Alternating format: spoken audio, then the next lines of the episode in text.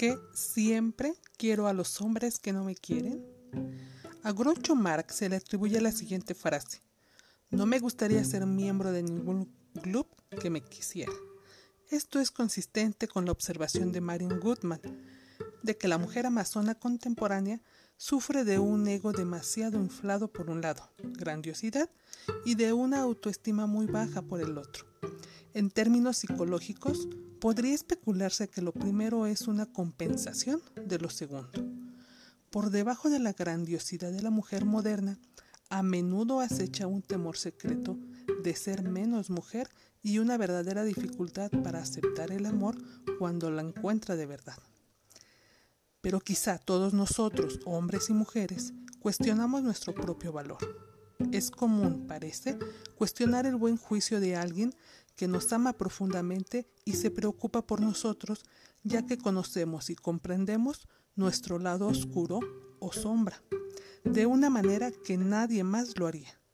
Y como conocemos nuestros defectos muy bien, nos es fácil tildar de tonto a alguien que nos ama de verdad.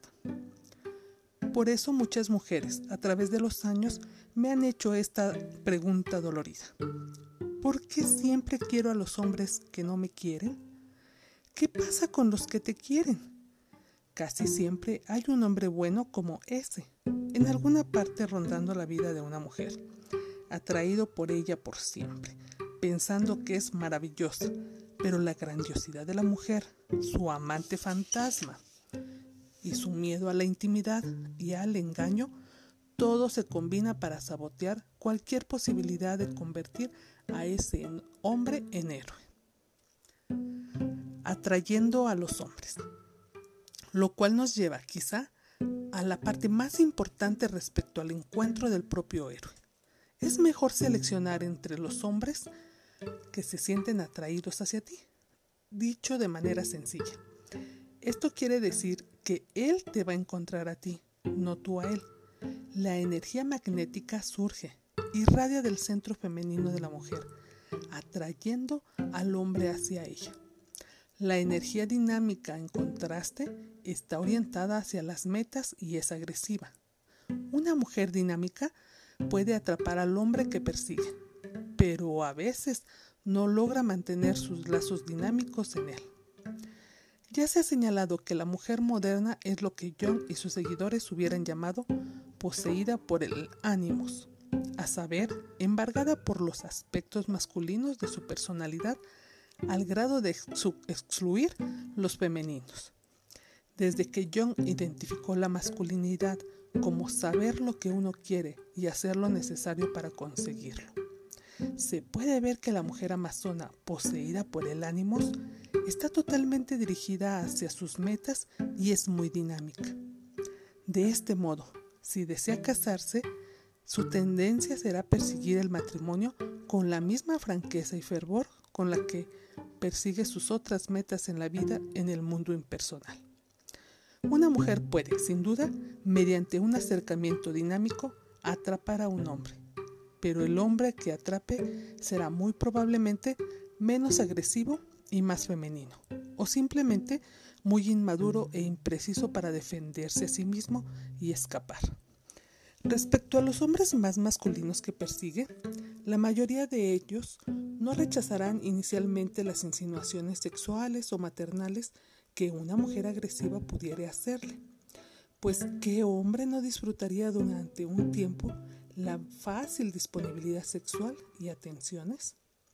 Tristemente, la mujer dinámica y agresiva en su vida personal se encuentra por lo general atendiendo a un hombre, de tal manera que haría temblar a cualquier feminista radical y sin cosechar ninguna de las recompensas a largo plazo que deberían resultar de tan alta inversión de sí misma. Un ejemplo excelente de mal uso de la feminidad y de una mala elección de héroe puede encontrarse en el caso de Gigi estilista, quien perseguía obstinadamente a un cliente importante a pesar de que ese caballero no había mostrado el más mínimo interés en ella aparte de su relación profesional. Sin embargo, ella decidió que él era el hombre para ella. Lo invitaba a cenar. Después, continuaba cortejándole, llamándole por teléfono muy seguido, cocinando para él, enviándole tarjetas y regalos, obsequiándole cortes de cabello y masajes y con el tiempo teniendo sexo con él. Muy desilusionada y confusa cuando él no contestaba sus llamadas o sus atenciones, G no podía entender que había estado persiguiendo a un hombre sin que éste le hubiera dado ningún indicio de que él se sentía atraído por ella. Una mujer amazona como G debe aceptar el hecho de que no importa qué tan dinámica sea el mundo en el mundo exterior, lo importante para su realización personal es ser magnética, no dinámica en sus relaciones con los hombres, porque sólo así podrá asegurarse la atracción del hombre y su deseo por ella.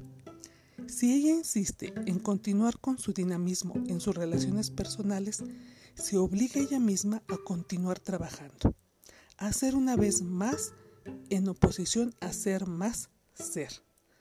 La mujer agresiva e independiente que persigue a los hombres con tenacidad y en secreto anhela ser arrebatada por un deseo moderno y más poderoso.